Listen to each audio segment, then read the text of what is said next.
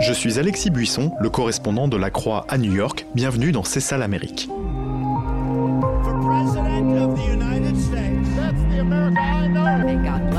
À la veille de l'élection présidentielle aux États-Unis, je vous dresse le portrait de l'Amérique de 2020 en questionnant des personnalités francophones du monde politique, économique, des journalistes et des militants. C'est ça l'Amérique et ça commence maintenant. C'est ça l'Amérique? Un podcast proposé par La Croix, le programme Alliance Columbia et le site d'information French Morning. May God bless you and may God bless the United States of America. The greatest jobs president that God ever created.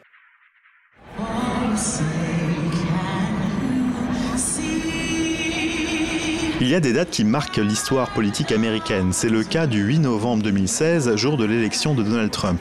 Ce soir-là, je suis au Javits Center, le palais des congrès de New York, où Hillary Clinton devait prononcer son discours de victoire devant des centaines de supporters démocrates.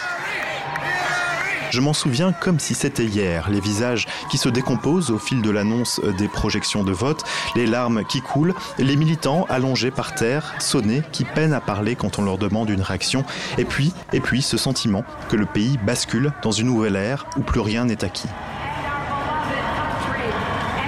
Où en est le Parti démocrate quatre ans après ce choc? J'ai posé la question à Celia Belin, chercheuse à la Brookings Institution et auteure de l'ouvrage des démocrates en Amérique, l'heure des choix face à Trump. Si vous entendez quelques chants d'oiseaux, c'est normal, on s'est retrouvé dans son jardin à Washington, distanciation sociale oblige.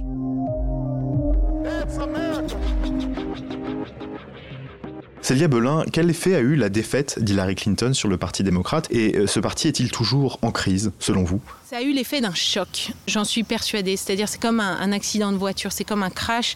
Il y a, y a, un effet traumatique ensuite qu'on porte pendant extrêmement longtemps et sur lequel le parti a dû travailler et a dû intégrer. C'est pour ça que au cours de la première année, en 2017 notamment, mais aussi en 2018, avant que les élections de mi-mandat vraiment euh, approchent, ce qu'on voit, c'est uniquement de la mobilisation de terrain.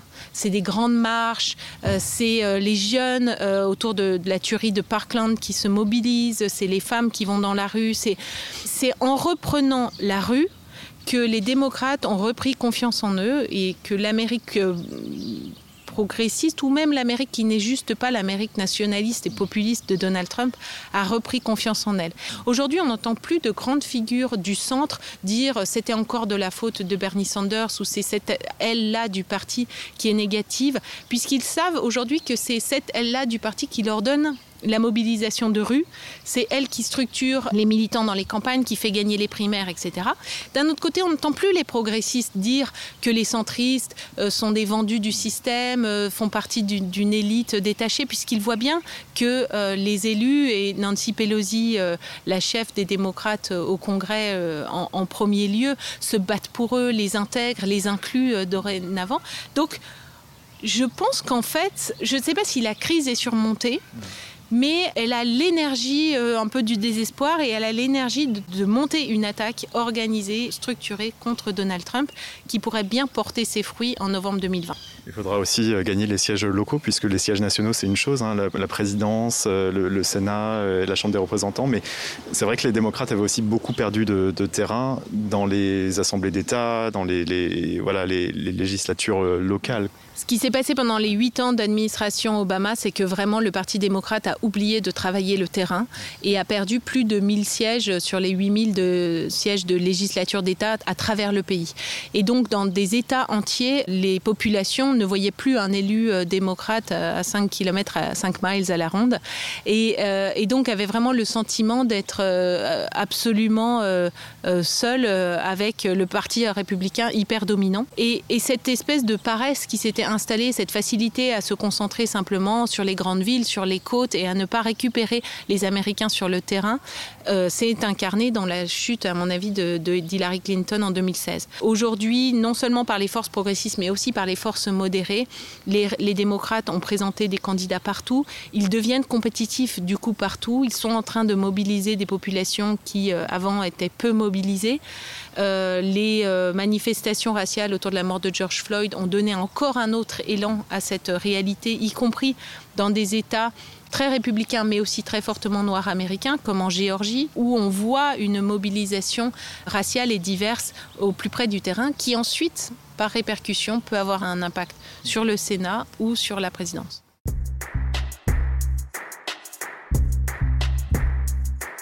Avant d'aller plus loin, faisons un petit point sur les primaires du parti au terme desquelles Joe Biden, l'ancien vice-président de Barack Obama, a été désigné. Ces primaires ont rassemblé une trentaine de candidats au profil très varié, un nombre record de six femmes, un candidat ouvertement homosexuel, deux sénateurs afro-américains, un ancien ministre hispanique et un entrepreneur asiatique américain. Après des revers dans les caucus de l'Iowa et du Nevada et la primaire du New Hampshire en janvier et février, Joe Biden s'impose en Caroline du Sud grâce au vote de la communauté afro-américaine et finit par devancer son challenger Bernie Sanders dans les scrutins ultérieurs pour décrocher l'investiture du parti en août.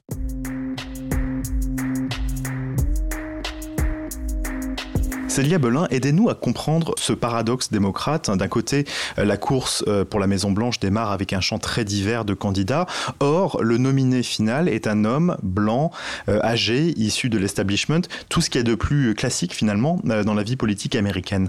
Pourquoi ce paradoxe? À mon avis, il y a eu un coup d'arrêt très fort autour du procès en destitution de Donald Trump.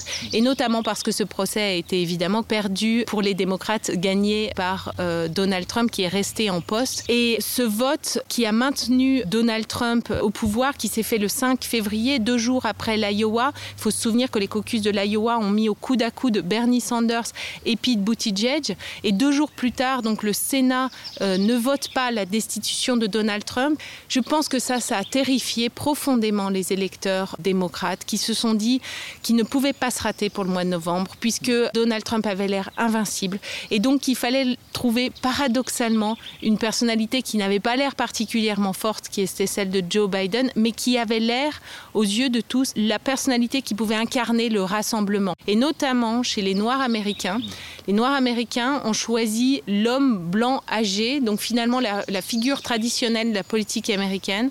Et ils l'ont choisi parce qu'ils se sont dit, ils ont anticipé le fait que toute autre figure allait être effrayante, n'allait pas être rassurante et donc pas forcément en mesure de battre Donald Trump.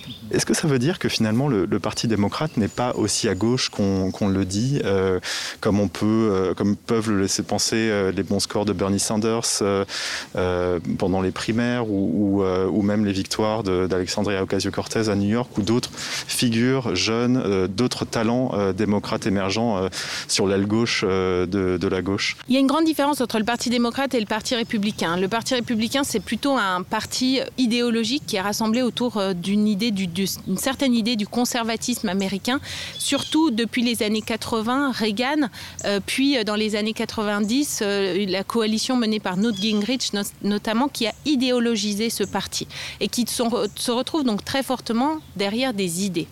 En revanche, le Parti démocrate, c'est un parti de coalition, une coalition d'intérêts divers euh, qui rassemble toutes sortes de minorités. Donc déjà, les minorités entre elles peuvent avoir des, contradictions d'intérêts. Et puis, elle rassemble des populations autour des minorités vraiment appauvries, qui ont un, grand besoin de, filet social, mais aussi des élites culturelles qui, elles, ont une certaine vision d'une ouverture sociétale ou d'une ouverture vers le reste du monde, euh, et qui tous sont préoccupés par exemple par le changement climatique ou par les armes à feu aux États-Unis. Et donc, c'est cette cette coalition qui fait le Parti démocrate. Donc il faut finalement leur trouver non pas un héros idéologique comme l'on trouve euh, à droite, mais il faut leur trouver une personne qui peut construire cette coalition. C'est là où Joe Biden est bien positionné euh, pour euh, le faire. Cela dit, il y a vraiment une poussée de gauche au sein du Parti démocrate depuis plusieurs années. Et on le voit, on l'a vu à partir des euh, élections de mi-mandat de 2018 qui a amené des leaders euh, progressistes. Et puis ça s'est euh, structuré aussi pendant les primaires avec de l'enthousiasme derrière certaines personnalités vraiment progressistes. Et surtout, ça s'est vu très clairement lors des dernières manifestations, les manifestations de George Floyd, autour de l'antiracisme et d'une demande de justice raciale aux États-Unis, qui a porté des idées qui étaient encore complètement euh, méconnues il y a seulement dix ans. Et on, on voit se généraliser de grandes idées très progressistes qui se diffusent rapidement au sein de la population. Donc, encore une fois, sous le double effet du progressisme et de Donald Trump, à mon avis, on a des démocrates qui sont de plus en plus favorables à l'action climatique, qui sont de plus en plus opposés aux armes à feu, qui sont de plus en plus mobilisés sur les questions de genre, sur les questions euh, d'égalité entre les sexes, sur les questions euh, d'égalité euh, raciale ou de lutte contre le racisme structurel. Donc ce grand parti de coalition devient de plus en plus un parti idéologique. Mais dans le même temps, comme il reste un parti de coalition, il devient de plus en plus majoritaire. Et c'est un peu ça sa force euh, en 2020. On dit que beaucoup que Joe Biden est, centriste en fait, mais est-ce que, est que le Joe Biden de 2020 est, finalement différent du Joe Biden de 2008 Est-ce que lui aussi euh, euh, voilà, tend un peu à aller vers, vers les idées de Bernie Sanders ou d'Elizabeth Warren? En fait, Joe Biden n'a jamais vraiment été centriste. Sa carrière a été plutôt marquée par des positions progressistes. Simplement, à mesure que tout le parti s'est déplacé vers la gauche, il s'est retrouvé de plus en plus à prôner des positions modérées. Et puis elles sont éclairées aussi par 40 ans d'expérience à Washington. Donc qui sait bien qu'il faut savoir composer et ça fait partie de sa euh, marque de fabrique. Il faut composer avec, euh, avec euh, le Parti républicain. Il faut savoir travailler avec des, partenaires de l'autre parti. C'est un, gage de, de, crédibilité pour Joe Biden. Donc il n'est pas dans le positionnement idéologique autant qu'ont pu le faire certains de ses concurrents. Mais Joe Biden, c'est avant tout un homme politique euh, et de talent, puisque c'est quand même quelqu'un qui a été euh, sénateur euh, extrêmement longtemps, qui a été à la tête de commissions puissantes des affaires étrangères, commission à la justice, et qui a été le vice-président pendant huit ans de, de, Barack Obama, et là, candidat à la présidence. Donc c'est quelqu'un qui comprend très bien comment marche la politique. Et comment marche la politique, c'est qu'il faut savoir se retrouver au barycentre du parti, euh, surtout quand il s'agit du Parti démocrate, et non pas faire une campagne d'insurrection comme l'a fait euh, Donald Trump euh, en 2016 avec le Parti républicain. Pour le Parti démocrate, on se retrouve au barycentre et on fait la coalition en prenant les influences de tout le monde. Et donc aujourd'hui, il se retrouve porteur de toutes ces tendances différentes et elles sont, elles sont composites. Il y a le progressisme, il y a aussi une version modérée chez les démocrates et il y a aussi le désir d'aller chercher les indépendants, les républicains modérés et tout autre euh, personnes qui ont été écœurées par euh, Donald Trump. Et donc, c'est réussir à, composer ce, maillage qui est vraiment, qui sera la marque de fabrique de la réussite de Joe Biden. En 2016, on se souvient que les supporters de Bernie Sanders euh, n'avaient pas pour beaucoup hein, d'entre eux voté pour Hillary Clinton face à Donald Trump. Pensez-vous que la même chose se produira cette fois-ci et est-ce que finalement l'aile gauche du Parti démocrate se ralliera à, Joe Biden? En 2020, on est dans une situation différente où le camp démocrate est uni. Et uni pour deux raisons. D'une part, et principalement à cause de l'enjeu. L'enjeu étant euh, de euh, se débarrasser de Donald Trump, qui est considéré comme le pire président euh, de l'histoire moderne des États-Unis, et puis Joe Biden, surtout, a fait très attention et sa campagne à étendre au maximum euh, sa campagne. Il a très rapidement obtenu le soutien de candidats tels que Pete Buttigieg, Amy Klobuchar, Cory Booker, euh, côté, du côté des, démocrates plus modérés. Et puis, dans un second temps, il a été vraiment chercher les progressistes, notamment en, en mettant en place des groupes de travail sur différents sujets qui intègrent des idées progressistes et des élus progressistes comme euh, la représentante Alexandria Ocasio-Cortez, par exemple, qui travaille pour lui sur le changement climatique et tout un tas d'autres sujets. Donc il est, il est vraiment, il s'est, mis euh, dans la, dans la lignée du rassemblement et c'est ça qui fait la, la force en 2020 de cette campagne. En novembre, on vote aussi pour renouveler la Chambre des représentants et une partie du Sénat où les démocrates sont encore minoritaires. Pensez-vous que euh, les démocrates peuvent reconquérir cette Assemblée qui est tout aussi euh, importante finalement que la, que la Maison-Blanche S'ils avaient la présidence, la Chambre et le Sénat, ça ferait vraiment un triptyque qui leur permettrait réellement de gouverner, comme les deux premières années de Barack Obama qui avaient permis de passer la grande réforme de la santé Obamacare. Et donc c'est vraiment crucial à un moment d'avoir cette capacité de réellement gouverner quand on veut redresser un pays. Le Sénat, ce n'est pas une mince affaire. Cela dit, c'est une année qui ne favorise pas particulièrement les républicains. Il y a plusieurs, euh, il y a un, grand nombre de, sièges républicains en jeu parce que vous savez que le Sénat se renouvelle par tiers et dans le tiers qui est actuellement en jeu, il y a davantage de sièges républicains que de sièges démocrates.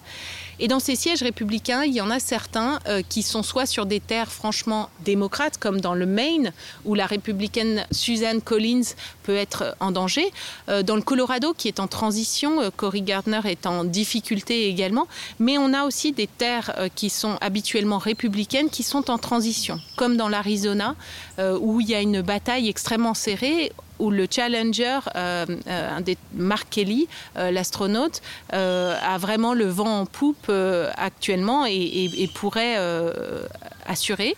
Et puis de l'autre côté, on a aussi en Caroline du Nord une, une bataille très serrée.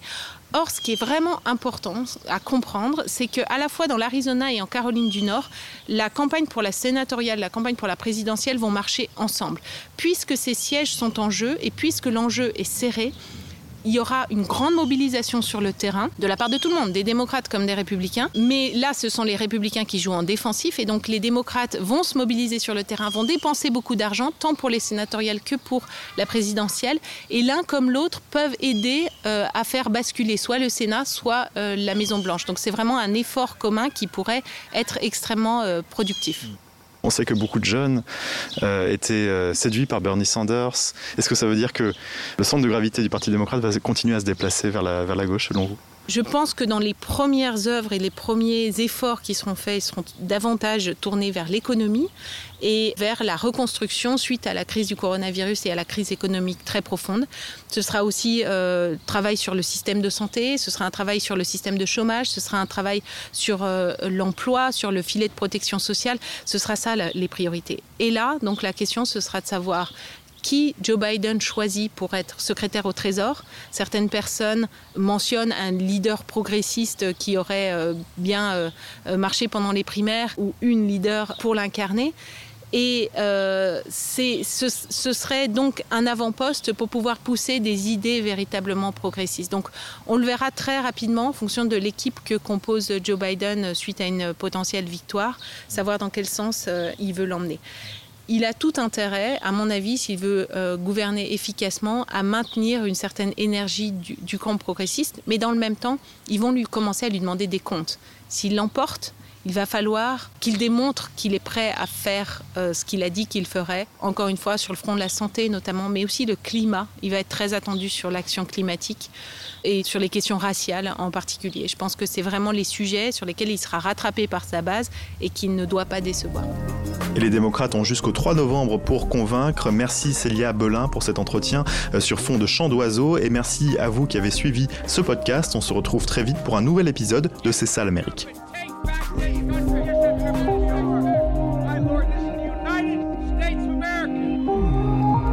C'est ça l'Amérique, un podcast proposé par La Croix, le programme Alliance Columbia et le site d'information French Morning.